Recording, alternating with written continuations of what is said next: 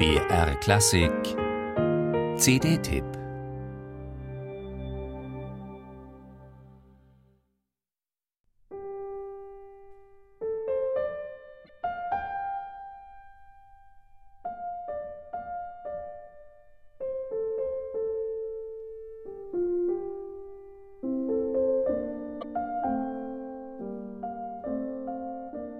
Mit der neuen CD des Klavierduos Thal und Grothäusen ist es ein bisschen so wie mit einem spontanen Gast, der nur kurz Hallo sagen will, dann aber doch den ganzen Nachmittag bleibt.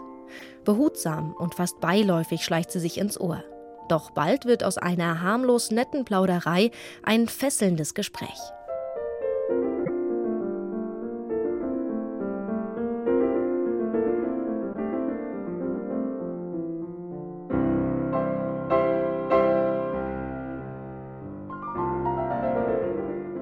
Der Debussy des israelisch-deutschen Duos ist sofort zugänglich, was nicht bedeutet, dass er nur so angenehm beiläufig dahin plätschert. Thal und Grothäusen zeigen auch den kontroversen, harschen und hitzigen Debussy. Einen Debussy, der die Schreckensmomente des Krieges musikalisch verarbeitet hat, in seinen sechs antiken Epigraphen. Impressionistische Miniaturen, die alle denkbaren Seelenzustände in sich tragen. Und die Thal und Grothäusen feinsinnig dem preisgeben, der sensibel und offen genug ist.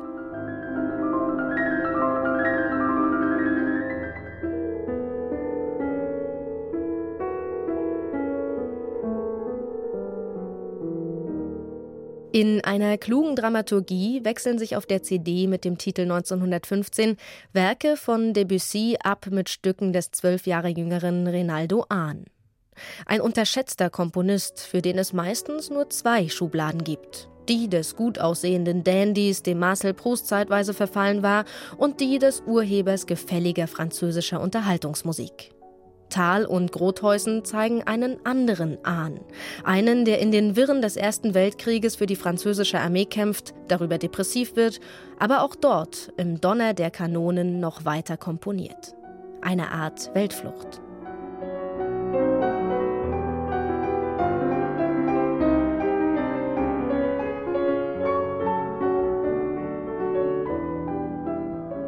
1915 vollendet Hahn den Zyklus Das entknotete Band für zwei Klaviere.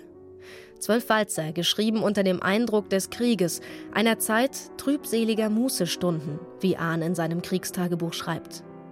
Wer jedoch eine Musik erwartet, die Schmerz in sich trägt, der wird enttäuscht. Ahn muss Galgenhumor besessen haben, so harmlos wie sein Zyklus stellenweise klingt. Thal und Grothäusen geben der Musik dennoch Kontur und Tiefe, wo sie es verträgt.